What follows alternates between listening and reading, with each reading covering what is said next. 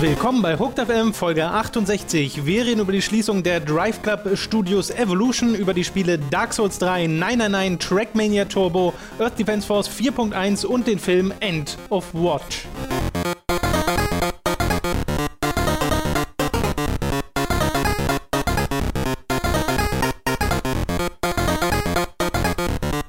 Hoffe, ihr und auch du, Robin, hattet eine schöne Ostern. Hello. Falls ihr es denn feiert oder nicht, egal, Hauptsache ein paar schöne Feiertage. Kölalaf. Nicht ganz, aber fast. Oh, was ist passiert? Oh, hat jemand Jesus getötet? Und danach ist er wieder aufgestanden. Achso, ja, warum, warum macht man dann so ein großes Aufheben? Ja, ich meine, es ist auch plus, Plus, minus, minus. null. Kommt daraus gleich hinaus.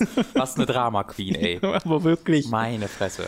Ich hatte, wo ich nach Hause gefahren, ich war über, über, über dieses Wochenende jetzt, deswegen kommt der Podcast so spät, äh, bei der Family. Da bin ich mit der Mitfahrgelegenheit nach Hause gefahren und ich habe zuerst äh, die, das erste Angebot, wo ich angerufen wollte, äh, für die Mitfahrgelegenheit, da habe ich gerade noch so gesehen, die Info, dass es mehrere Male pro Fahrt wird, an, wird eine Betpause hingelegt Oh. und zum Mitsingen bei christlichen Liedern wird eingeladen.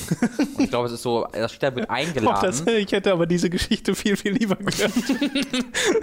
wenn ich da nicht gesehen hätte. Die Sache sie schreiben halt, wird eingeladen, aber wahrscheinlich wirst du einfach irgendwie geknebelt und auf der Autobahn rausgeschmissen, wenn du es nicht tust oder so.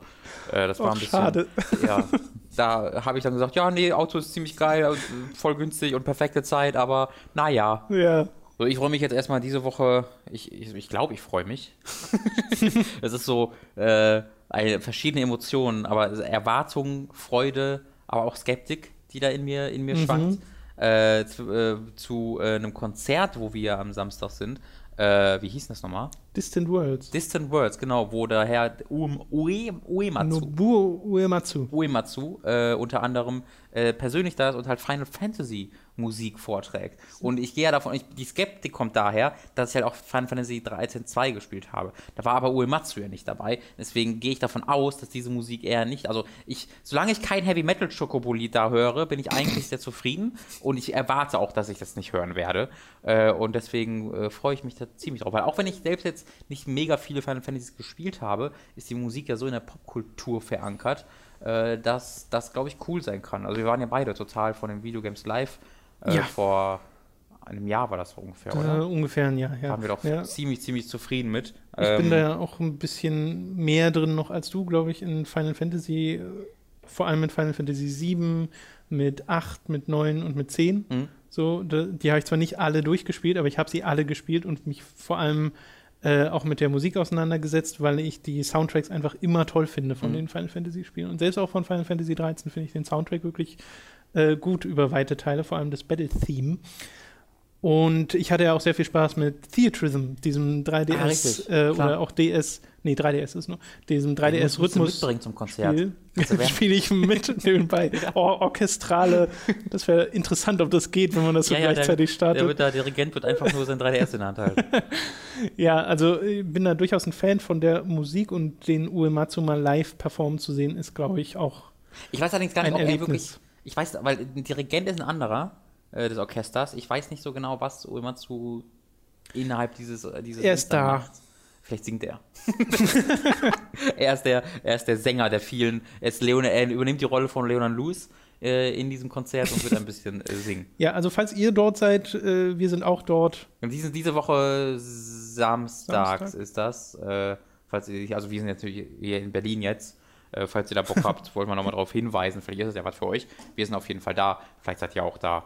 Äh, können wir uns über, ein bisschen über Final Fantasy unterhalten. Ist ja auch was.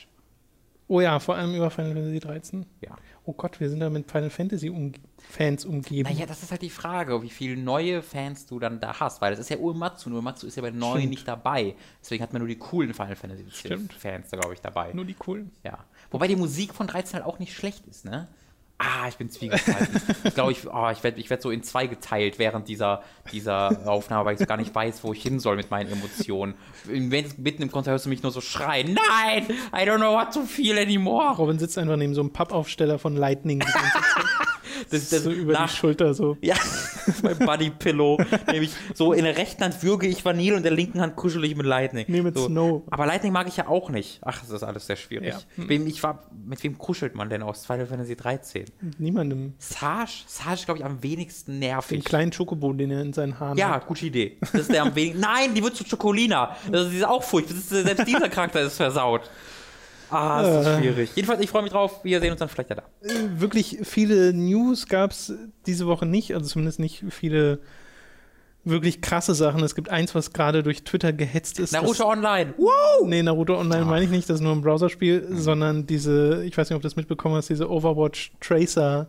Mm, Nummer, ja, dass ja. Tracer so eine, also Tracer ist ein Charakter in Overwatch, dem Multiplayer-Shooter von Blizzard. Mhm und äh, sie hat so eine Pose bekommen, wo sie so cool äh, über die Schulter mit dem Rücken zur Kamera steht und über die Schulter schaut. Ja. Und dabei ist ihr Hintern etwas äh, inszeniert, aber eigentlich auch nur so ein bisschen, also ist es naja. so. Naja.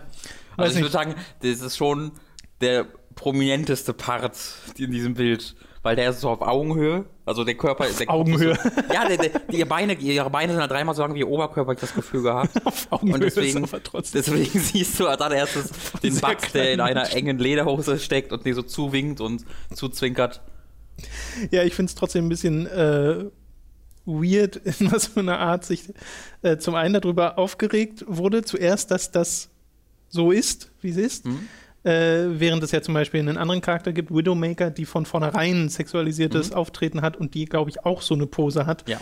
Äh, wo aber die Leute sagen, okay, das passt zum Charakter, kann also bleiben. Bei Tracer haben sich die Leute beschwert mit dem Grund, dass es aus charakterlicher Sicht nicht dazu passt. Nicht ja. mal mit dem Grund, okay, das ist uns zu viel Sexualisierung oder so, weil wie gesagt, andere Charaktere haben ja sowas ähnliches auch. Ähm, und dann hat Blizzard gesagt, sogar Jeff Kaplan hat gesagt, ja, okay, machen wir, haben wir geändert und jetzt gibt es diese Pose nicht mehr und jetzt regen sich darüber noch viel mehr Leute auf, als sich ursprünglich über die Pose aufgeregt haben. Ich, ich finde, das ist eigentlich eine ganz gute, also ganz gute Begründung gewesen, einfach, dass es eben kein Problem ist, weil ah, Arsch, sondern halt, nee, ist voll okay, Arsch. Bei der anderen Femme Fatale ist es passend, aber die ist halt so ein etwas, so ein silly Nerd-Typ, die einfach immer so ein bisschen silly ist äh, und dass die sich dann so mega sexy einfach, oder, oder mega sexy übertrieben, aber halt, das ist halt schon eine sexy Pose, ganz klar. Ähm, dass sie sich so positionieren, das passt halt so gar nicht zum Charakter. Das wäre wahrscheinlich auch in etwa so, als ob halt ein, irgendein äh, Nerdboy plötzlich sich so, sich so sexy positioniert. Naja, also ich habe da Argumente auf beiden Seiten gelesen, wo ich sagen könnte, okay, kann ich irgendwo verstehen, woher ihr kommt. Zum einen nämlich dieses, es passt nicht zum Charakter. Zum anderen Leute, die gesagt haben, sie interpretieren das gar nicht als sexy, diese Pose, sondern eben als so äh, sassy, würde man sagen, also gewitzt und frech. Und das passt wiederum schon zu Tracer es ist so ein. Hm. Also diese, diese, diese Pose, du stehst halt mit dem Rücken zu dir und drehst dann den Kopf so ähm, exorzismusmäßig, damit du noch was vom Gesicht sehen kannst, äh, ist halt schon eine sehr bekannte in der Popkultur, die halt eigentlich immer auf Postern und immer im Film und sowas ja, klar, dafür ist da ist. Eine coole Coverpose ist es eigentlich. Ja. In vielen Fällen auch. Ja. ja. Aber es wird halt, es ist halt selten so, dass du nichts die Poritze bei den Frauen erkennst, weil die dann, wenn sie denn so, wenn sie denn so gucken, auch immer sehr anliegende Hosen haben. Was ist das für ein Geräusch, was hier ist? Keine Ahnung. Ja, weil sie auch immer sehr, sehr eng anliegende Hosen dabei haben. Also ich habe schon das Gefühl, dass wenn ich diese Pose sehe in der Popkultur, ist es eigentlich immer jemand, die dann halt cool und sexy und femme fatale mäßig hm. ähm, ich glaub, das, zu, und zu uns guckt. Das Cover von Velvet Assassin fällt mir, glaube ich, gerade ein. Ich glaube, das hm. hatte das auch. Ja, das kann, kann, kann hinkommen. Das war, glaube ich, dieses Assassination zur Nazi-Zeit oder sowas. Das war nicht so gut. Das, ist auch nicht so gut. Habe ich bis zum letzten Level gespielt oh. und dann gesagt, nee, jetzt habe ich keinen Bock mehr. Das ist auch selten. Hat sich ja gelohnt. Aber jedenfalls bei dieser Debatte habe ich mich irgendwie weder großartig auf einer noch auf der anderen Seite gesehen, sondern dachte so, ja, okay. Ich glaube, es schaukelt sich dann immer so gegenseitig hoch. Weil ja, ich glaube, es ist einfach so, der eine Punkt äh, gibt es dann die Leute, die, die zu sehr dann sagen, oh, das ist das Schlimmste, was je passiert ist. Aber es gibt vielleicht auch eine Menge Leute, die einfach sagen, ja, es passt irgendwie nicht so gut. Ähm, mhm. Und dann sagt halt Blizzard, ja, also der hat ja gesagt, ja, stimmt, das passt nicht so gut, nehmen wir raus.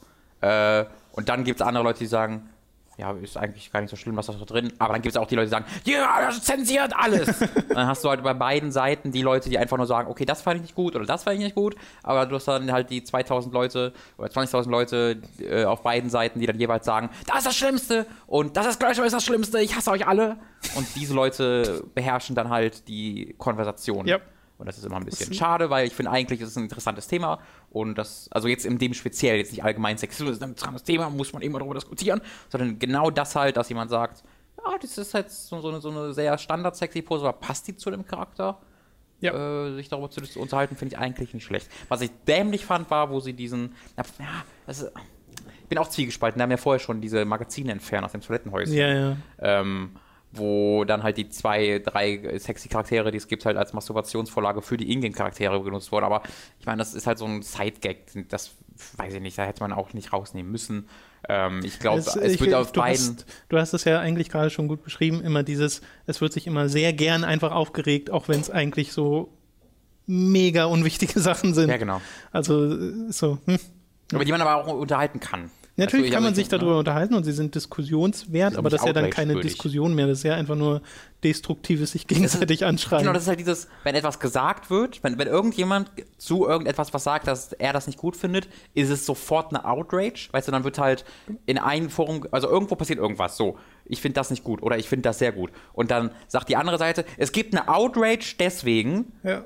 Und dann entsteht die Outrage darüber, dass die Outrage entstanden ist, worüber dann wieder eine Outrage entsteht. Ähm, also es ist halt Outrage Culture, aber die einfach auf Culture, die aber auf beiden Seiten einfach Ja, so eine ja. Wechselwirkung hat. Und das ist halt ein bisschen ermüdend ähm, und macht es halt sehr schwierig, sich in irgendeiner Art und Weise zu den Themen zu äußern, ohne dass alle Leute sich gegenseitig anspucken, verbal. Hoffentlich passiert das bei uns in den Kommentaren auch nicht.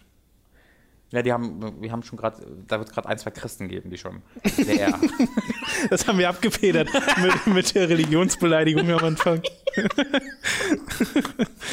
Ja, stimmt, ich finde eigentlich Sexismus ziemlich gut, aber die finden auch das Christentum nicht gut. Ich blasse das mal dabei. Eine weitere Neuigkeit, die kam, glaube ich, so ziemlich direkt, nachdem wir den letzten Podcast aufgenommen haben und äh, ist etwas nicht so Schönes, nämlich dass der Drive Club Entwickler geschlossen wurde. Evolution Studios wurden dicht gemacht von Sony, die in der Vergangenheit eben nicht nur Drive Club gemacht haben, sondern auch die WRC-Reihe und die Motorstorm-Reihe, also ganz, ganz tief verankert in der Rennspiel-Historie sozusagen. Und die gibt es jetzt nicht mehr, was Ja, ich weiß ja nicht, ob ich so weit gehen würde, dass sie verankert sind in der Historie der Rennspiele. Naja, sie machen es auf jeden Fall schon sehr, sehr Genau, lange. So. ja. Also es sind natürlich jetzt nicht die krassesten Videospielserien, die sie gemacht haben. Da ist sowas wie äh, Psygnosis nochmal eine Nummer Ja. krasser gewesen mit Wipeout. Aber äh, sie haben trotzdem so ihr Zeichen hinterlassen und äh, sie wurden jetzt geschlossen, nachdem vor allem im letzten Jahr schon mal mega viele Leute dort entlassen wurden. Irgendwie 50 Leute oder so äh, wurden rausgeschmissen, weil ja auch der Drive Club Launch nun mal der Launch war, der er war, mit diesen ganzen Serverproblemen und äh, hast nicht gesehen. Was sich aber wohl sehr geändert hatte. Also wenn man heute aktuelle Drive Club Spieler über das Spiel reden hört, dann ist das wohl ein ziemlich gutes Spiel geworden. Das kann ich nicht beurteilen, weil ich es nicht gespielt habe. Aber es ist auf jeden Fall deutlich beliebter jetzt, als es äh, damals war, weil eben scheinbar ziemlich viel dran gemacht wurde. Trotzdem hat das wohl nicht gereicht und Sony hat in, ihrem, in ihrer Umstrukturierung sich dazu entschlossen, dieses Studio zu schließen. Äh, was ich irgendwie aus einer Perspektive noch mal bitterer finde, nachdem zuletzt Lionhead geschlossen wurde Ja. und Sony dort ja diesen PR-Stunt mehr oder weniger gemacht hat. Hey, Ja, wir halten hier so ein, wir halten hier so ein Anheuerungsevent. Wir haben ja ein paar Positionen bei Evolution Studios. Und dann werden die halt auch in Großbritannien sind, soweit ich weiß. ja.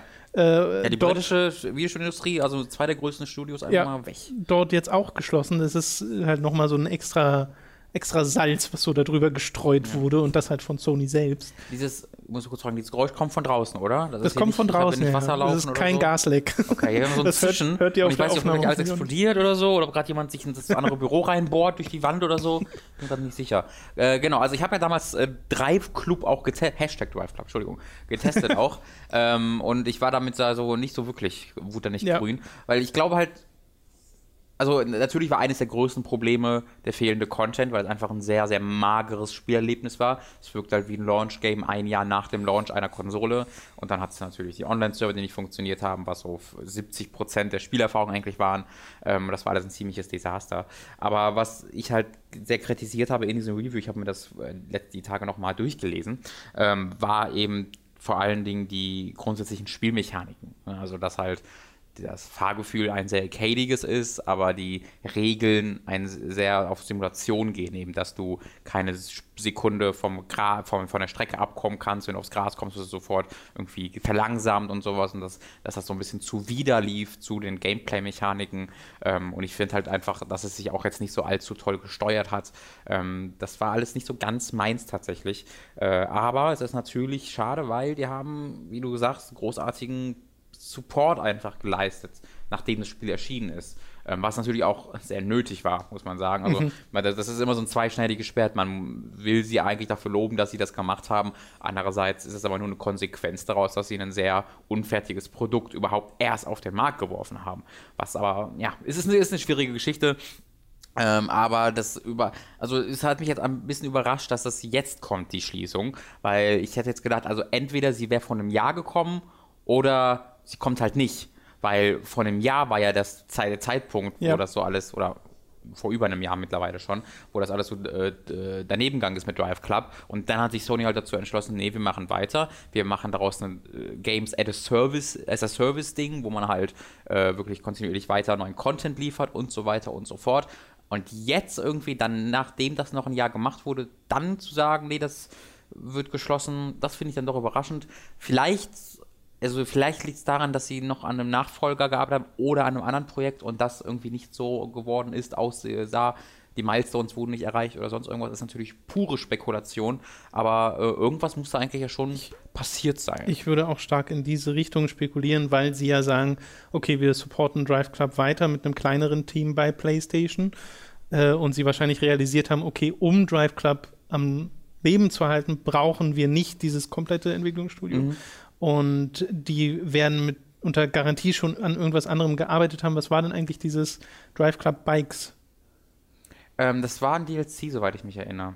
Gab es den schon? kann ich auch nicht. Den gab es, ja. Ich bin da so gar nicht der drin. Ist deswegen, aber ich kann okay. dir nicht sagen, ob der jetzt kostenlos war für Leute, die es zum Anfang okay. gekauft haben oder wie, das weiß ich leider nicht. Ich glaube, es war ein regulärer DLC. Äh, jedenfalls könnte ich mir sehr gut vorstellen, dass sie dort entweder vielleicht schon an einem Nachfolger gearbeitet haben oder halt an etwas anderem und dass das halt die Ziele nicht erfüllt. Und vielleicht auch generell so ein bisschen die Erkenntnis war, äh, Rennspiele laufen einfach nicht mehr so gut mhm. wie damals. Also ich habe zumindest, ist natürlich ein total subjektives Gefühl, dass Rennspiele einfach nicht mehr so ein großes Ding sind. Auf jeden Fall, also Forza 6 hat sich, glaube ich, auch nicht mehr so verkauft wie die Vorgänger. Ich weiß jetzt nicht, wie gut sich Need for Speed gemacht hat. Da hat es natürlich das Problem, dass Need for Speed auch wieder ein paar spielerische Probleme hatte, mhm. aber äh, ja, diese ganz großen, mega coolen Rennspiele kommen einfach nicht mehr so häufig. Das letzte äh, was wir, glaube ich, richtig cool fanden, war sowas wie Forza Horizon, wobei du ja Forza 6 auch toll findest. Äh, so ist ja nicht. Ja, also es ist ja. war halt erwartet toll, wäre Forza Horizon einfach. Und Forza Horizon 2 natürlich auch. Also das ist mhm. so, das ist so meine, meine Lieblingsserie mittlerweile. Das Problem ist halt bei Rennspielen, glaube ich, äh, dass man da eine gewisse Grenze bereits vor fünf, sechs Jahren erreicht hat, wo die Verbesserungen durch die Technik nur noch sehr detailliert in, so in, in, Details klar werden. Also Spiele sahen halt, die Rennspiele waren immer die Spiele, die, mit denen man am besten gesehen hat, wie viel besser die Grafik ist. Mhm. Und bereits zu PlayStation 3 und Xbox 360 Zeiten sahen diese Rennspiele extrem gut aus, die Autos. Die sehen natürlich jetzt noch mal besser aus, aber es gibt nicht diesen riesigen Sprung, weil irgendwann, irgendwann hast du halt fotorealistische Autos äh, und da an dem Punkt sind wir mittlerweile halt angekommen, wenn ich mir irgendwie in Drive Club die Autos angucke oder in äh, Forza im, im, äh, im, im Vista-Modus, wo ich dann um die Autos rumdrehen kann und so, da sind wir eigentlich bei dem ja. Fotorealismus angekommen. Ähm, und deswegen gibt's, äh, ja, hat man da eine gewisse Grenze erreicht und das, du kannst nicht mehr wirklich mit Grafik die Leute überzeugen. Das war immer früher so das Ding, guck dir dieses Rennspiel, guck mal, wie das aussieht, boah, das muss ich kaufen. Und mittlerweile ist das, ja, das sieht, das sieht mega realistisch und gut aus, aber kenne ich ja schon. Ähm, deswegen muss man da eben ein bisschen woanders was versuchen. Deswegen mag ich halt Forza Horizon gerne, weil sie da eben auf die Umgebungen gehen und da mal wirklich noch was zusammenbauen ähm, und eine, einen, einen, ziemlich coolen Mix aus Simulation und Arcade machen. Ähm, ja, ist, ist, ist eine schwierige Geschichte. Ich hoffe nicht, dass wir da eine, eine, eine große Ebbe erleben werden, weil ich spiele ja schon ganz gerne. Ähm, ich spiele ja auch gerne, aber ich spiele halt vor allem gerne die arcadigen Sachen. Ja, und da gibt es halt wenig von. Und da gibt es extrem wenig. Da hattest du jetzt halt sowas wie Need for Speed und das hat halt zwar durchaus, also es hat mir schon Spaß gemacht, aber es, ich hatte das Gefühl, nach fünf Stunden so ein bisschen alles gesehen zu haben, was dieses Spiel zu bieten da auch hat. Nicht viel länger gespielt. Dann. Und äh, das ist dann halt nicht so schön, wenn ich mich erinnere an Spiele wie eben Blur oder Split Second, die halt dummerweise beide so ein bisschen die Sargnägel für diese Art von Spiele waren, ja.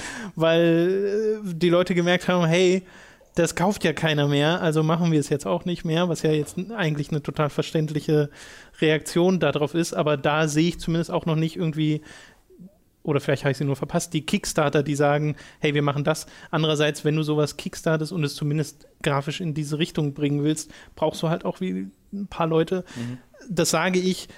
Auf der anderen Seite gibt es aber so Sachen wie dieses, ähm, Gott, wie hieß es? Breakfast? Nee, Fast Racing Neo Ach. was von so einer Handvoll Leute gemacht wurde, mega gut aussieht, super schnell ja. läuft und ein cooles Arcade-Wipeout F-Zero-Ding ist auf der Wii U für 15 Euro. Mhm. Äh, also es gibt sie schon, man muss halt nur danach suchen. Äh, ich hätte aber wirklich gerne mal wieder sowas wie Blur. Ich auch. Oder ich, Burnout. Ich, ich, ich, hätte nicht gerne sowas wie Blur, ich hätte gerne Blur. Ja, Blur. Blur 2. Blur 2 haben, bitte. Danke. Oder wie, wie hieß es? Im, ich habe es vergessen, wie es im Japanischen hieß. Es hatte so einen schönen Namen. Ich glaube, es hieß Blur Racers mit Z. Ah. Ich glaube irgendwie so. Blur Racers? Racers. okay, also so viel dazu. Drive Club Studio leider, leider, leider geschlossen. Oh, einfach Microsoft müsste von Activision die Blur-Lizenz kaufen Die war es Activision? Activision, ja. Ja. Und dann Playground Games das geben, die ja oh. Forza Horizon machen, die ja aus ehemaligen oh. Bizarre Creations Leuten teilweise Aber besteht. man braucht ja nicht den Namen, man kann ja einfach nur dieses Konzept sich nehmen ja. und das irgendwie anders nennen, weil das Blur ist jetzt nicht der beste Name. Ja, ja, du hast schon recht, muss eigentlich. Das Problem ist halt, ne, die sind halt in diesem zwei Jahres Forza Horizon Rhythmus ja. drin, da werden sie wahrscheinlich erstmal nicht rauskommen.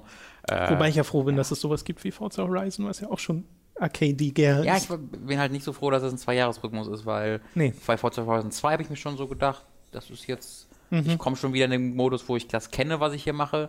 Und Forza Horizon 3 wurde ja auch schon geleakt, so halb vor irgendwie ein paar Monaten schon. Das wird halt auch auf jeden Fall dieses Jahr kommen. Ähm, da wird es sehr, sehr wichtig, was für ein Szenario das ist. Und ja. ja, das ist halt ein bisschen schade, dass man sich da nicht mehr so wirklich drauf freut, sondern es einfach erwartet. Genau. Okay, ich habe, also wir kommen zu den Spielen, die wir diese Woche gespielt haben. Bei mir war es genau eines, nämlich Dark Souls 3, äh, womit ich die letzten vier, fünf Tage verbracht habe, zu 90 Prozent oder so. Äh, also wirklich viel davon gespielt, will aber und kann auch noch gar nicht allzu viel darüber sagen, weil wir sind äh, dadurch, dass das eine Presseversion ist, an ein Embargo gebunden und können am 4.4., glaube ich, mehr darüber sagen. Was ich, 1.4.? Ich glaube, es war 4.4. Bin mir ziemlich, Erster ziemlich, Vierter war Quantum Break. Genau, ich bin mir ziemlich sicher, dass es vierter, vierter war. Oh shit, die Reviews zu Quantum Break kommen übermorgen. Na komm, eins ein bisschen später. Und äh, was ich aber sagen kann, es kommt ein Videotagebuch, äh, wie bereits vermutet schon von vielen von euch. Es wird deutlich länger werden als das letzte Videotagebuch zu Bloodborne, weil ich sehr viel detaillierter Notizen gemacht habe und detaillierter durch das Spiel gehe. Äh, das heißt, es werden so also es werden auf jeden Fall über zehn Folgen, a so 20 Minuten ist das, was ich anpeile. Ich habe das alles bereits aufgezeichnet. Zehn Folgen, a 20 Minuten? Mehr sogar. Wahrscheinlich. Alles klar. Also es ist, eine, ist ein ziemlich viel, was da äh, auf euch zukommt. Äh, ich habe das Spiel tatsächlich schon komplettiert und schon alle Aufnahmen dafür gemacht, muss das jetzt nur alles schneiden, äh, was ein Spaß wird, weil es sind, äh, ich glaube, wenn man, wenn man nur eines dieser Dateiformate nimmt 300 Gigabyte, sind allein der komplette ja. Durchgang. Ja, da wird sich mein Premiere drüber freuen. Ich freue mich schon auf die ganzen asynchronen Videosequenzen da drin. Sind, wenn ich Elgato so kenne. Vorgerenderte Dateien mit Elgato oder sind das alles pure DS? Äh, naja, sowohl als auch. Also es funktioniert so, Elgato nimmt in einem bestimmten Dateiformat auf und konvertiert danach eigentlich alles in MP4, was ein sehr umgängliches Format ist im Videoschnittbereich. Aber diese Konvertierung funktioniert nicht immer, zumindest in unserer Erfahrung. Oft sind da Video- und Audiospur asynchron hm. oder irgendwelche Späße passieren da. Ist mir bis jetzt noch nicht aufgefallen in der Footage, deswegen ich bin zuversichtlich. Ja, ja. Aber äh, ich kann mir vorstellen, dass es äh, an der einen oder anderen Stelle. Dieser Drache hört sich an wie ein Schaf. Oh nein! Ja, das allererste, was mir aufgefallen ist, die ersten anderthalb Stunden hatte ich gar keinen Ton, weil ich Ja. eine Einstellung übersehen hatte am Anfang vom, vom Spiel. Aber das, da lege ich dann ich, halt bin, Musik drunter. ich wäre auch bereit, das nachzusynchronisieren. das wäre auch toll. ja! You died. Thanks, Obama. ja, aber das Spiel an für sich, um es mal ganz, ganz flach auszudrücken, äh, gefällt mir sehr gut, allerdings nicht zu 100 Prozent. Ein wirklich komplettes. Zu 90 Pro- neun- zwar 91 Prozent? Ja, genau dieses 92 komplette Prozent? Fazit kann ich euch leider noch nicht geben. Wie, wenn du es in einer 100er Skala ausdrücken würdest, wie gut würde es dir gefallen? Von 1 bis 100, wie gut gefällt dir Dark Souls 3? Ohne, ohne jetzt ein Review zu machen, nur ein, ein, als Informans Man kann aber an dieser Stelle nochmal erwähnen, wie lustig äh, in Anführungszeichen dieses Spiel released wird. Nämlich zum einen ist es ja schon draußen in Japan. Direkt nach dem Release von vor ein paar Tagen haben Leute herausgefunden, dass man sich das im japanischen Store bei Xbox und ich glaube auch bei PlayStation kaufen kann, wenn man so ein paar ähm, ja, Einstellungen beachtet, weil man irgendwie eine japanische Adresse braucht und Hast du sowas. das bei der PlayStation auch gesehen? Ich habe es nur bei Xbox. Ich hatte irgendwas gelesen, dass es bei der PlayStation Okay. geht, bin mir da aber auch nicht 100% sicher. Bei der Xbox One geht es auf jeden Fall. Äh, und Microsoft macht da auch irgendwie nichts dagegen, weil warum? Ich habe letztens ein, ich habe einen NeoGAF gestern gesehen, wo jemand geschrieben hat, das geht jetzt nicht mehr. Aber es gab auch verschiedene Ansichten dazu. Also okay, ich hatte nur so einen Artikel gesehen von Kotaku, wo sie Xbox mal angeschrieben haben und Ja. gesagt haben, irgendwie, äh, dass Xbox das zwar, also die Essenz war, Xbox findet das zwar nicht gut, Mhm. aber macht auch nichts dagegen. Okay, ja, dann kannst du noch so Das war so der, der Fazit. Uh, Und ja, man kann sich quasi im japanischen Store, Xbox One Store auf jeden Fall, Dark Souls 3 holen und es dann auf Englisch bereits spielen, Mhm. weil das Spiel ist halt auch schon fertig, komplett. Und die Leute vermuten, äh, dass es was mit den Fiskaljahren zu tun hat, weshalb Nemco das überhaupt so gestaffelt released, Mhm. weil ja, wie gesagt, auch Übersetzung und sowas ist halt alles fertig. Es könnte quasi schon erscheinen, erscheint aber erst am 12. April, glaube ich, offiziell äh, bei uns und in Amerika. Deswegen müssen da sich sehr viele Leute noch gedulden, weil ja auch nicht jeder überhaupt die Möglichkeit hat, sich das selbst, wenn er wollte, über diesen Xbox Store zu holen, weil man, glaube ich, auch nur mit Kreditkarte bezahlen kann. Ja, oder man kauft sich so, ja genau, man kann sich halt so virtuelle Kreditkarten-Dinger kaufen und so. Stimmt, Store Credit kann man sich Ja. theoretisch noch holen, japanischen. Ähm, ja, also es gibt Möglichkeiten, wenn man also wirklich, wirklich unbedingt jetzt schon Dark Souls 3 spielen will, ist das äh, drin. Was aber die meisten Leute daran stört, die jetzt auch auf den offiziellen Release warten und was weiß ich schon Collectors Editions vorbestellt haben oder sonst irgendwas, äh, dass es halt schwerer wird, Spoilern auszuweichen, weil entsprechend viele Leute das jetzt streamen. Also ich habe mal geschaut gestern, es waren irgendwie Dark Souls 3 war relativ weit oben in der Liste der gestreamten Spiele mit irgendwie über 52.000 Zuschauern. Äh, das ist schon ordentlich, was da jetzt an Output herrscht, auch wenn man sich diverse YouTuber anschaut. Das heißt, es wird einfach schwerer, bei diesem Spiel diesen ganzen Informationen auszuweichen. Äh, weshalb ich auch froh bin, dass wir eine Pre-Release-Coffee bekommen haben. Aber zumindest meinem Twitter-Feed nach zu urteilen, geht's noch. Ja, ich sehe das nicht so ganz, wie das, warum das schlecht ist. Weil ich habe ich hab, hab's ja auch nicht gespielt. Und alles, was ich über Dark Souls weiß, ist das, was ich, wo ich halt auf Trailer geklickt habe. Und an- dann hatte ich ähm, irgendwie vier Vati Vidya Videos über Dark Souls 3 in meinem Feed, habe ich halt nicht draufgeklickt. Und dann habe ich auch nichts über Dark Souls 3 erfahren. Und ich finde, das ist doch eigentlich. Nee, ich glaube, ich kann schon Also ich gehe halt nicht auf Twitch und klicke dann nicht auf die Streams. Naja, nee, also wer das macht, der spoilert sich natürlich ganz absichtlich und offensichtlich selbst. Mhm. Aber äh, ich kann schon verstehen, dass man einfach auch eine Angst hat vor diesem erhöhten Risiko. Weil natürlich ist das Risiko jetzt größer, dadurch, dass so viele Leute auch im Westen schon Dark Souls 3 spielen, als vorher gespoilert zu werden. Mhm. Durch, selbst durch Thumbnails oder sowas von Videos, weil du halt, also äh, gerade die Hardcore-Souls-Fans wollen halt möglichst gar keine Gegner sehen. Mhm. Und ich habe mir halt auch gedacht, nachdem wir diese Gamescom-Demo gespielt haben und auch nochmal im Server-Test erlebt haben, okay, danach will ich nichts mehr sehen. Und als ich dann schon News-Headlines gelesen habe zu, hey, der Launch-Trailer zu Dark Souls 3 ist draußen, guckt euch den nicht an, da sind mega viele Bosse drin, wo ich mir dann denke, selbst Nemco sind da irgendwie so, okay, wir zeigen euch einfach ganz viel vorher, wo ich genau weiß, wenn ich mir den an vorher angeschaut hätte, hätte ich wahrscheinlich nicht gut gefunden, was ich da gesehen hätte, weil ich will möglichst wenig vorher wissen. Äh, plus halt die Tatsache, dass du äh, glaube ich, auch so ein bisschen dieses, diese Karotte vor der Nase hast. Hier ist das Spiel. Du kannst es, eigentlich ist es schon fertig. Eigentlich Ich könntest glaub, du schon spielen. Und das ist halt ein mega Tease einfach nur. Es ist einfach nur ein Tease. Auch, dass du überall Videos siehst, die du dir gerade nicht angucken kannst, aber gerne mitreden würdest einfach. Es ist ja Dark Souls 3 ist ja so ein, ein Spiel, wo die Community miteinander ganz viel quatscht und über Geheimnisse redet und so. Und wenn du dann am 12. April anfängst, dieses Spiel zu spielen, haben ganz viele Leute schon alles entdeckt in diesem Spiel. Aber es war ja nie anders. Also es ist ja in Japan schon immer vorher erschienen und es, und es gab ja auch immer die Aber Epic halt Name Bro Sachen, die er vorher. Naja, klar, aber nur halt nicht in dieser so. Masse. Es geht, es Ja. geht glaube ich, viel um diese Masse. Ich weiß aber auch Also nicht, ich- wie bei Dark Souls 2 oder bei Bloodborne der Release gestaffelt war zwischen Japan und. Ich, ich- ich denke mir halt, dass das wir zwei schon so krass extrem viel im Netz unterwegs sind. Äh, ich verbringe mein halbes Leben auf Twitter, ich bin wegen unserem Kanal ständig auf YouTube, ich habe das alles immer im Blick und ich hatte halt noch keinen Punkt, wo ich sagte, boah, alles voller Dark Souls 3 und oh, da habe ich was gesehen. Also ich hatte noch keinen Punkt, wo ich wo durch den Release in irgendeiner Art und Weise ich mehr konfrontiert wurde als vorher durch normale Trailer und so. Deswegen wirkt das für mich gerade wie halt wie eine sehr abstrakte abstrakte Angst, die aber so gar nicht wahr wird eigentlich. Und das wird natürlich auch nach, äh, je nach, äh, nach, nach Erfahrungswert sich ändern, aber ne, sondern so, wenn, also ganz unabhängig vom Release, hast du dann auch mal die Rocket Beans, die dir halt Boss Guides für Dark Souls oder Bloodborne, was auch immer das war, posten mit, mit Namen und Ja, Bildern Dark im, Souls 2 war im das. Thumbnail. Und das passiert dann halt einfach unabhängig von so einem Release. Deswegen glaube ich halt, dass die Gefahr genauso besteht, aber ich habe jetzt nicht aus meiner Erfahrung das Gefühl, dass die Gefahr größer oder Es weniger ist, groß es ist zum einen was total Subjektives und zum anderen, glaube ich, einfach was sehr Psychologisches. Ja. Also, dass du halt weißt, okay, da sind so viele, die das haben. Und ich glaube, dass die Gefahr wäre auch größer, weil wir beide sind halt Leute, wir haben viele Entwickler und äh, andere Journalisten in unseren Twitter-Feeds. Mhm. Wenn du aber einfach nur andere Spieler und Kumpels im Feed hast Ach und da so, sind ja. zwei dabei, die haben halt eine Xbox One und konnten sich das schon holen und du bist der Typ mit einer PS4 und ohne Kreditkarte, der nicht die Möglichkeit dazu hast, dann ja, Da hast du beißt Pech. uns unsere fehlende Verbindung zum Proletariat mal wieder in den Arsch. naja. Hast, du- hast du schön gesagt, Robin. ja, Wie einst König äh, Louis X. sagte, ah, da beißt mir dieses, das Proletariat jetzt wieder voll in den Arsch. meinst bestimmt den 14. Ich habe gerade, ist King Louis ein echter König?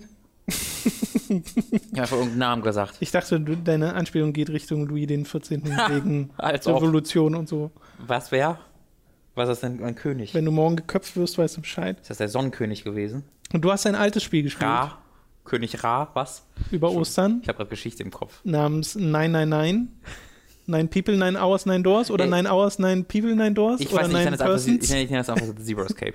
Zero Escape. Also das, hatte, das hieß ja, genau, der Originaltitel ist ja einer, der, den du gerade aufgezählt ja. hast. Äh, und in Amerika wurde es dann ja zum Release von Virtue's Last Reward im zweiten Teil umbenannt Das wusste ich gar in nicht. Zero Escape Doppelpunkt Nein, nein, nein. Oder ich weiß gar nicht, ob das noch Nein, nein, nein hat als Namen. Hm. Auf jeden Fall heißt das in Amerika jetzt hauptsächlich Zero Escape.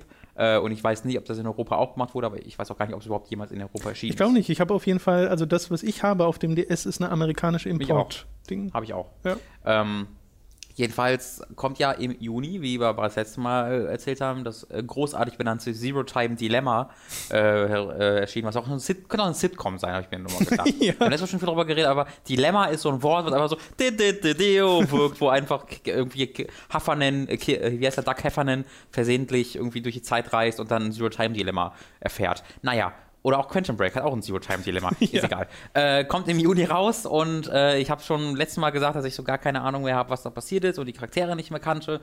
Äh, und es kommen viele Charaktere wieder aus den ersten beiden Teilen. Und ich äh, kann mich nur noch erinnern, dass ich es geil fand und großartig fand. Und deswegen habe ich mich jetzt, während ich in äh, NRW zu Familienbesuch war, nochmal so ein bisschen da hingesetzt und habe mir ein Walkthrough einfach äh, runtergeladen und dem einfach dann ganz klar gefolgt. Ähm, halt, also die Puzzle habe ich gar keine Teile verbracht, weil die kannte ich ja schon und da wollte ich jetzt nicht nochmal dran sitzen, sondern ich wollte einfach nur die Geschichte nochmal erleben. Und äh, ich bin, ich, es gibt quasi zwei Kanon-Endings. Ich glaube, insgesamt gibt es sechs oder fünf, bin nicht ganz sicher, wovon aber halt äh, der größte Teil einfach so alternative Universen, alternative Enden sind, die jetzt keinen wirklich großen Einfluss aufs Hauptgeschehen haben. Deswegen habe ich die jetzt erstmal ignoriert und die kannte ich ja auch schon so ein bisschen von meinen vorherigen Durchgang. Aber da ist mir wieder aufgefallen, wie, ah, wie hübsch ich dieses Spiel finde, äh, äh, Zero Escape 1, wegen diesem Anime-Pixel-Art-Stil. Ähm, die haben auch ab und zu ganz, ganz hübsche Animationen da drin. Pixel Art weckt jetzt, glaube ich, den falschen Eindruck, oder? Naja, es ist schon alles FFP. Es ist halt nicht gezeichnet. Nicht? Wenn ich es recht in Erinnerung habe. Du hast es ja gerade erst gespielt. Ja, ja. ja, ich verstehe nur unter Pixelart sowas wie alte Final Fantasies. Also, es ist, also es ist halt ver verpixelt.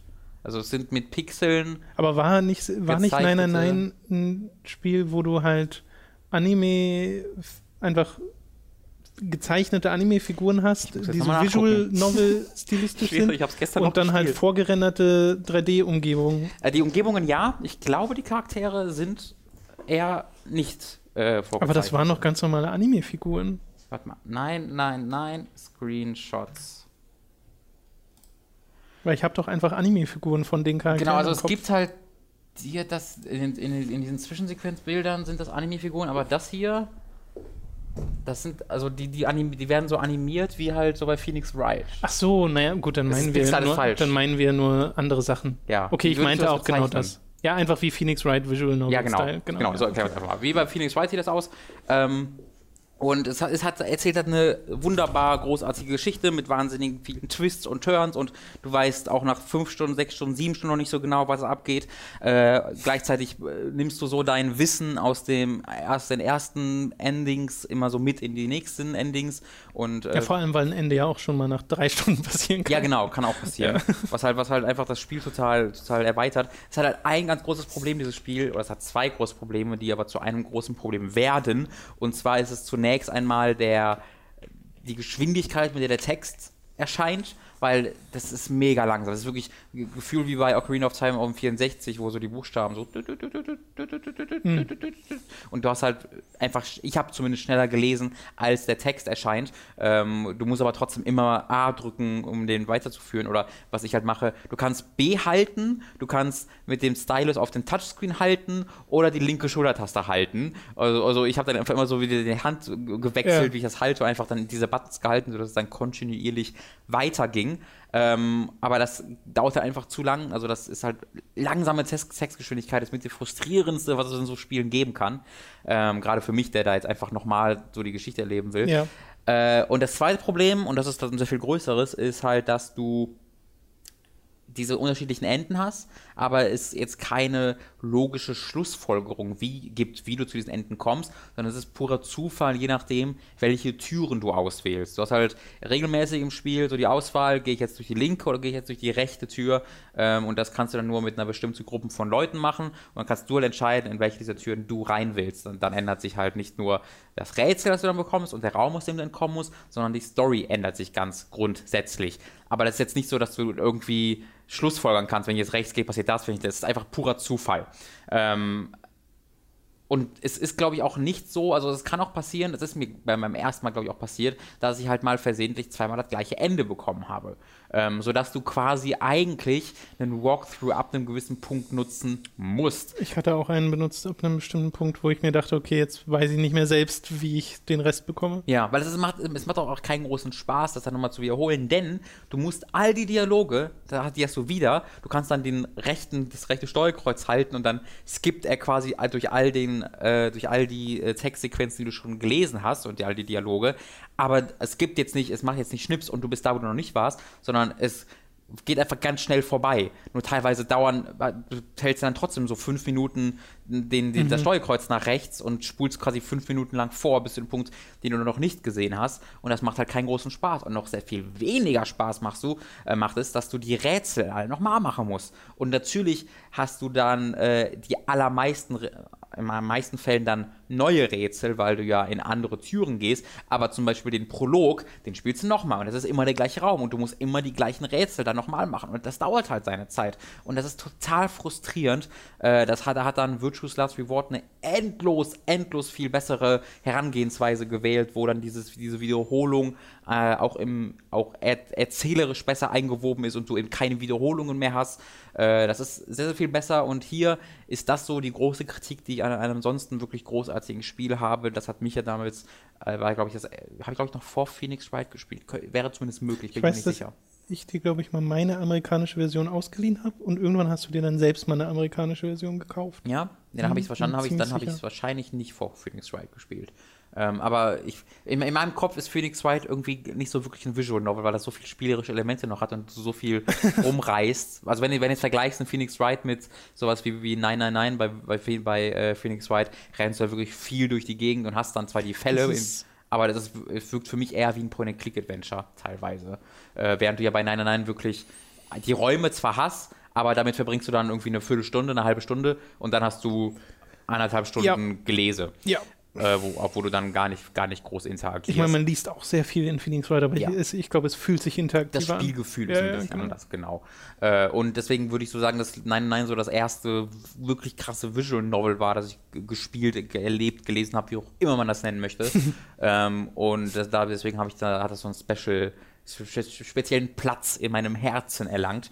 Äh, und ich ähm, habe da mehr Spaß dran, noch als ich gedacht hätte, weil ich dachte mir so, ja, wahrscheinlich weil du das hast du ja auch gesagt, wahrscheinlich werde ich nach zwei Stunden einfach mehr, ach stimmt, das war so, das war so, das war so und dann weiß ich so ungefähr, was passiert und dann langweilt es mich. War das so? Nee, war nicht so. Okay. Ich bin tatsächlich so, ich kann mich an die Namen der Charaktere noch erinnern ja. und ich kann mich an das Ende erinnern und teilweise, wenn ein Thema kommt, ich, ah ja, das war irgendwie ein Thema, mhm. genau, aber ich kann mich nicht mehr daran erinnern, was sie dann erzählen. Deswegen ist das für mich jetzt fast schon wieder ein neues Erlebnis. Ja, bei mir sind auch nur noch Fragmente von Nein, Nein, Nein im Gedächtnis vorhanden. Und es geht tatsächlich auch relativ fix, wenn man halt einen Walkthrough benutzt und dann halt einfach nur die zwei Durchgänge macht, äh, die man äh, machen muss. Ich bin gerade noch in dem zweiten Durchgang, also im ersten Durchgang habe ich halt ein paar Stund, Stündchen gebraucht, ähm, was wirklich fix ging, weil allein halt bei den in den Räumen einfach so stichpunktartig einen Walkthrough zu befolgen, da schneidest du halt so viele Stunden raus, weil ich ja, weiß noch, dass ja. ich viel lange, lange Zeit in diesen Räumen verbracht habe.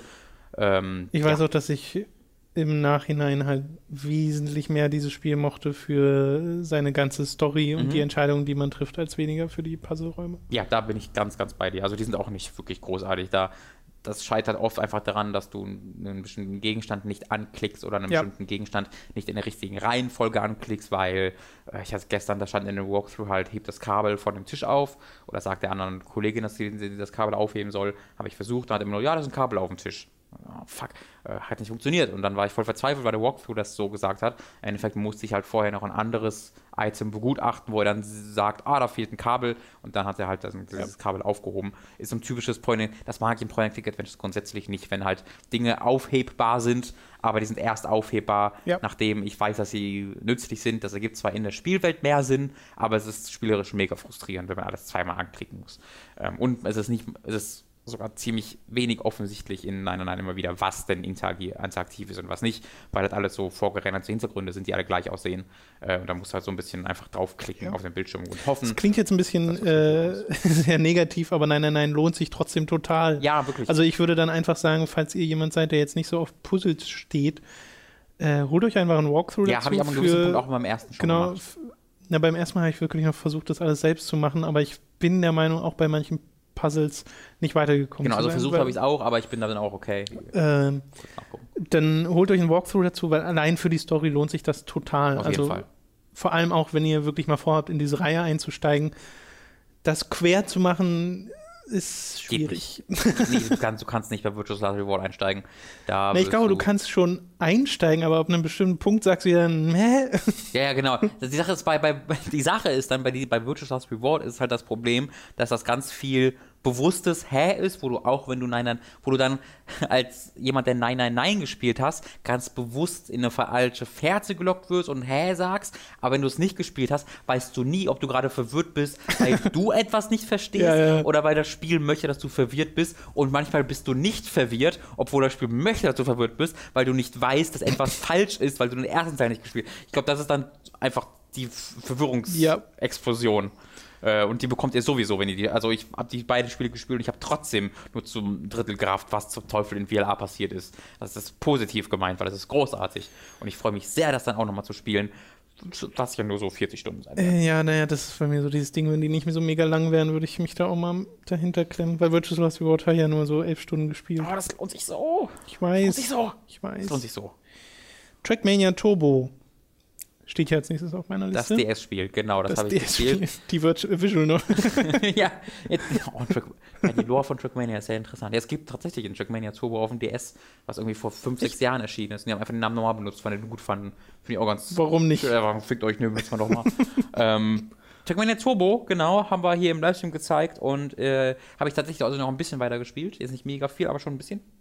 Äh, ich bin ja Trackmania-Fan. Ich habe viele Teile der, äh, oder viele der, Vergangen der Vergangenheit erschienenen Teile auf dem PC gespielt und äh, das, ist, das, übt so eine ganz eigene Faszination aus. Ich bin ja auch großer Trials-Fan und das ist so genau der gleiche Nerv, der da gekitzelt wird, wo halt bei Trackmania noch dazu kommt, dass du eben in diesem kompetitiven Aspekt noch hast oder diesen oder den sehr viel unmittelbareren kompetitiven Aspekt, weil du bei Trials ja auch die Ghosts hast, die von deinen Freunden mhm. dann angezeigt werden. Aber bei Trackmania hast du halt nicht nur deine vier, fünf Freunde als Ghost, sondern eben auch die 150 anderen Leute, die da rumfahren, was eben nochmal einen ganz eigenen äh, Twist gibt.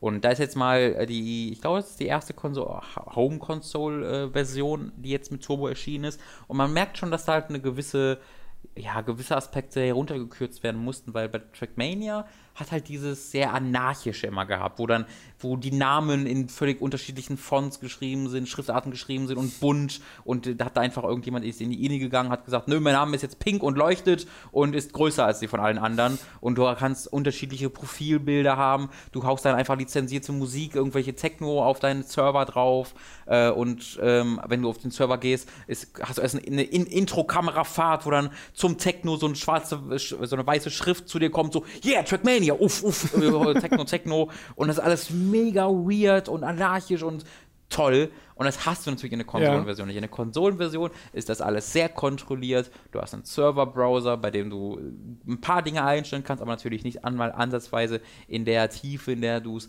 bei Trackmania machen kannst. Und es ist natürlich eben ein großer Teil der Faszination oder ein Teil der Faszination dieser Reihe, die auf der Konsolenversion ohne Frage verloren geht. Ähm, was aber nichts daran ändert, dass Trackmania einfach aus spielerischer Sicht mega viel Spaß macht. Ähm, wenn du hier diese, die ähm, drei von den vier Umgebungen, die es gibt, sind halt alt. Das ist dann Stadium, Valley und noch eins. Die gab es schon. Ähm, und dann halt als neues Szenario ist halt dieses, dieses Lagoon, Rollercoaster Lagoon, wo du zum Beispiel so Versatzstücke hast wie Magnet Straßen, wo ja. du dann einfach, egal was für absurde Konstruktionen du baust, du fällst nicht auf den Boden und regelmäßig geht es dann auch in die Ego-Perspektive, wenn du da lang fährst und dann hast du halt die übelsten Spiralen und Loopings und fährst einfach ewig dran vorbei und, und ewig lang dran und das macht super viel Spaß, das zu erleben, auch weil eben die Technik ganz wunderbar funktioniert auf der Konsole. Eine flüssige 60 Frames, das Spiel ist so farbenfroh. Es macht ja. einfach Spaß, sich das anzugucken. Ist auch mit Abstand das schönste Trackmania, das es bisher gab. Ähm, und allein deswegen, äh, wegen diesem Geschwindigkeitsgefühl, macht es eben schon eine Menge Spaß. Ich habe beim, beim Ausprobieren des Online-Modus wirklich ein Problem halt bemerkt, dass ich wirklich keinen einzigen Server mit eigenen Leveln gefunden habe. Ähm, und ich weiß, ich habe noch keine Filtermöglichkeit gesehen. Die gibt es bestimmt irgendwo. Ich muss einfach, also ich kann mir nicht vorstellen, dass es die nicht gibt. Ähm, aber ich habe bisher immer nur Level gespielt, die halt standardmäßig in dem Spiel drin sind und noch keine, die selbst gebaut wurden.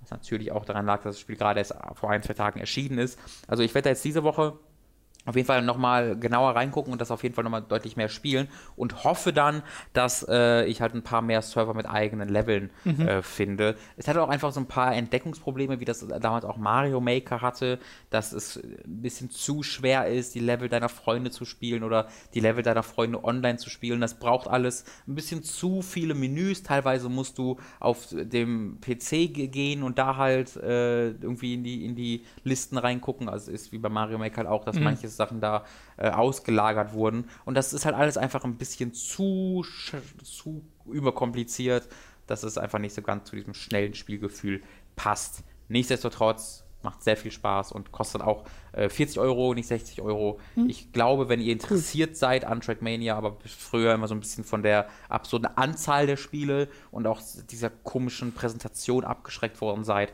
macht ihr sehr wenig falsch. Ich, es ist ich glaube, die PC-Version braucht halt niemand, weil das einfach nur eine, eine, eine, eine entschlackte Version der alten PC-Spiele sind. Der Tom geht kurz an die Tür, wir machen gleich weiter als wir das im Stream gespielt haben, äh, hat mir das auch sehr viel Freude bereitet und ich hatte ja bisher so gut wie gar keine Verbindung mit mhm. Trackmania. Ich hatte, glaube, es halt irgendwann mal angeworfen zu haben auf dem PC, aber war da auch ist mir das Mikro runtergefallen, war da auch äh, etwas verwirrt von dieser ganzen Präsentation, eben dieses Anarchische, wie du es mhm. nennst.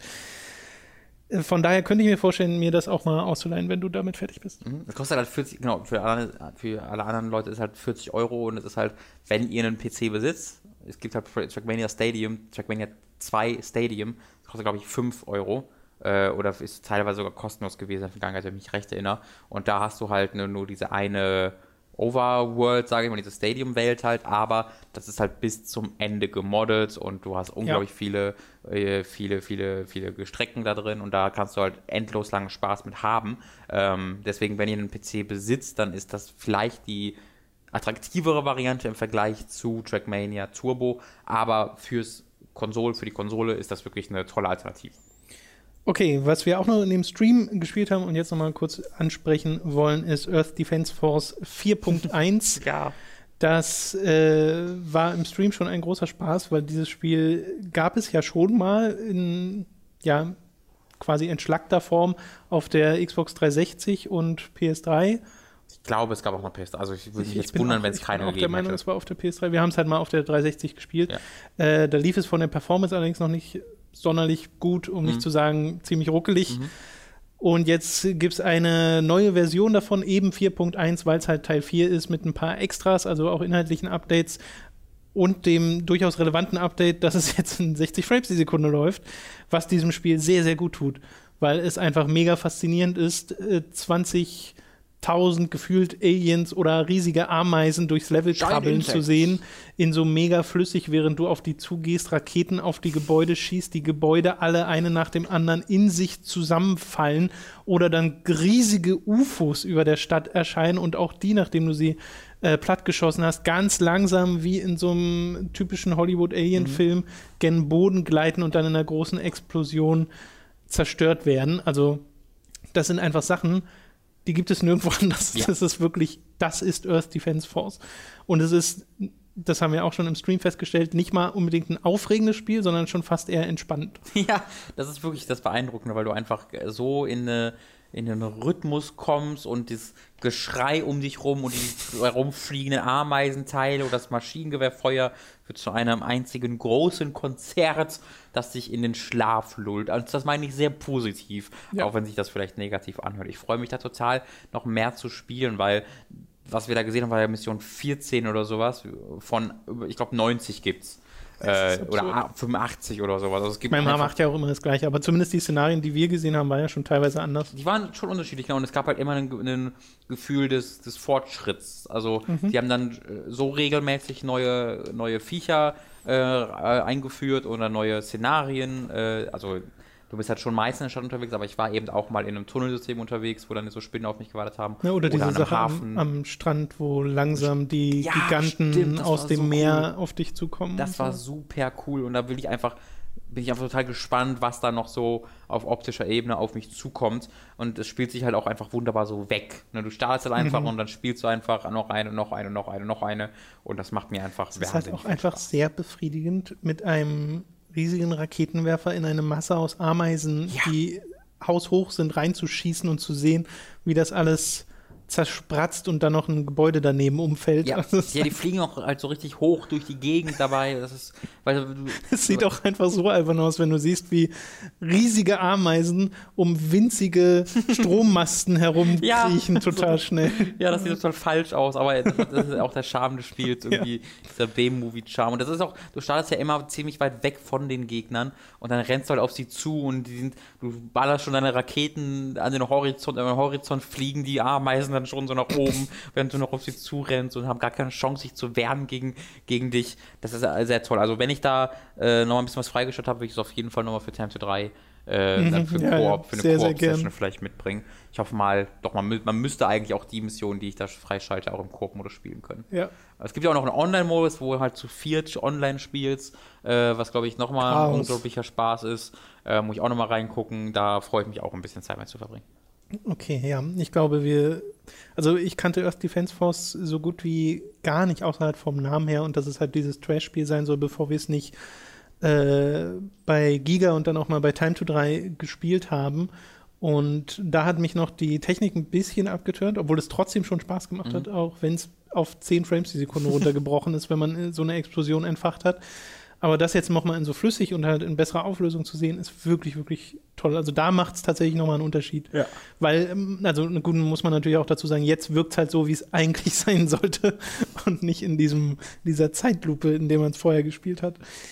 Okay, das äh, war's dann auch mit den Spielen. Du hast noch einen Film geschaut, Richtig, hab über den du reden möchtest. Gerne. Äh, Der dir, so wie ich das verstanden habe, sehr, sehr gut gefallen hat. Ja, Nämlich es- End of Watch. Es hat ein bisschen Aufwärmzeit benötigt, äh, aber es war einfach so, ich mag Jake Gyllenhaal sehr gerne und er hat ja jetzt in den letzten Jahren wirklich ganz gute Wahl gelegt. Ich habe gerade erst von ihm äh, Nightcrawler gesehen, wo er so einen ähm, Foto, also Ein X-Men. ja, das ist so ein bisschen der Witz daran. Ne? Der, der ist so ein Typ, der einen Job sucht und der so durch Zufall, ich weiß gar nicht, habe ich, hier- hab ich hier über Nightcrawler mal erzählt? Ich glaube nicht, ne? Ja, kann ich es auch mal kurz nochmal erwähnen als, als Intro für End of Watch. Da äh, ist er ist halt so, so ein bisschen so ein schmieriger Typ, äh, der, der sich selbst wahnsinnig cool findet und der ist ziemlich intelligent und aber ist total der Loser. Also der hat ja keine Kohle und äh, lebt, lebt so halb auf der Straße fast schon und hat keine Freunde, weil er sich selbst eben so, so, so liebt. Und der, der spricht immer so total geschwollen und total unsympathischer Typ ist, der spielt er da einfach. Äh, ist, hat er auch total krass abgemagert für die Rolle, weil er irgendwie so mag, also er, er ist nicht, er, ist, er hungert nicht in diese Serie, sondern er ist einfach so ein, so ein, so ein, so ein Typ, der einfach so ein bisschen hager ist und so kalte Augen hat, die so ein bisschen rauskommen. Also ist einfach, hat er wahnsinnig toll sich in diese Rolle reingebracht. Und er kriegt dann halt, oder er äh, kriegt nicht einen Job, sondern er sucht sich selbst einen Job als Fotograf von ähm, Verbrechen. Weißt du, wenn du irgendwie am nächsten Morgen, wenn du morgens äh, Zeitung guckst oder vor allem Fernsehen guckst und dann halt Kameraaufnahmen von irgendeinem Unfall in der Nacht siehst oder von irgendeiner Straftat, dann äh, ist er dafür verantwortlich, beziehungsweise es gibt ein, eine Gruppe von zwei, drei Fernsehteams oder unabhängigen Kamerateams, die halt dann beim dem Poliz, Poliz, äh, Polizeiscanner abhören und sobald sie dann hören, da und da gab es einen Unfall, da und da gab es einen, gab's Ja. einen Schusswechsel, rasen sie dann mit ihren Kameras hin und nehmen das dann auf und verkaufen das dann an die meistbietende Nachrichtenstation und das findet er eben gut und interessant und fängt dann auch damit an und das so natürlich wahnsinnig interessante moralische Geschichten einfach, wenn sie dann zu so Tatorten kommen, wo die Polizei noch nicht da war und wo er dann der Erste ist und er hat dann seine Kamera und teilweise bricht er dann in diese, in diese Häuser ein, wo gerade eine Familie erschossen wurde und du hast dann die Leichen da liegen und äh, vielleicht lebt dann auch noch jemand und er äh, nimmt das dann alles auf, manipuliert teilweise den Tatort, damit es noch dramatischer aussieht und sowas. Oh Gott.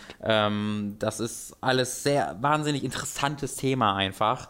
Ähm, wo man wo ich mich noch nie mit beschäftigt habe, wahrscheinlich auch nie intensiv mit beschäftigen werde. Einfach wie entstehen diese Bilder, die man jeden Tag in den Nachrichten sieht und was natürlich in den USA nochmal eine, eine, ein Grad härter ist als hier in Deutschland, was du so da zu sehen bekommst. Ähm, kann ich sehr empfehlen, habe ich da auf Netflix gesehen. Ich weiß nicht, ob es auf Deutsch oder amerikanischer war. Jedenfalls hat er das halt gedreht und er hat dann ja auch noch äh, End of Watch, ich glaube, es ist auch von 2012 oder so gedreht. Da hat er ja auch Prisoners gemacht, was auch sehr anspruchsvoll war. Also er hat da einige ziemlich coole Filme gemacht. Jedenfalls habe ich dann wegen dem, äh, wegen, de, wegen dem Jake Gyllenhaal dann mal End of Watch angemacht, weil ich auch sehr Positives darüber gehört habe. Und ähm, das, das ich habe was sehr anderes erwartet, als ich bekommen habe, weil ich weiß nicht, ob du da jemals Trailer oder sowas zu gesehen hast. Nee, deswegen umreiß mal am besten, was of Genau. Watch ist. Also laut Trailer und sowas ähm, habe ich den Eindruck bekommen, dass es da eben um zwei Polizisten geht. Einer von Jack Gyllenhaal gespielt, der andere von, ich glaube, er wird auch schon Michael Pina oder Penner, ich bin mir nicht ganz sicher, wie er ausgesprochen wird.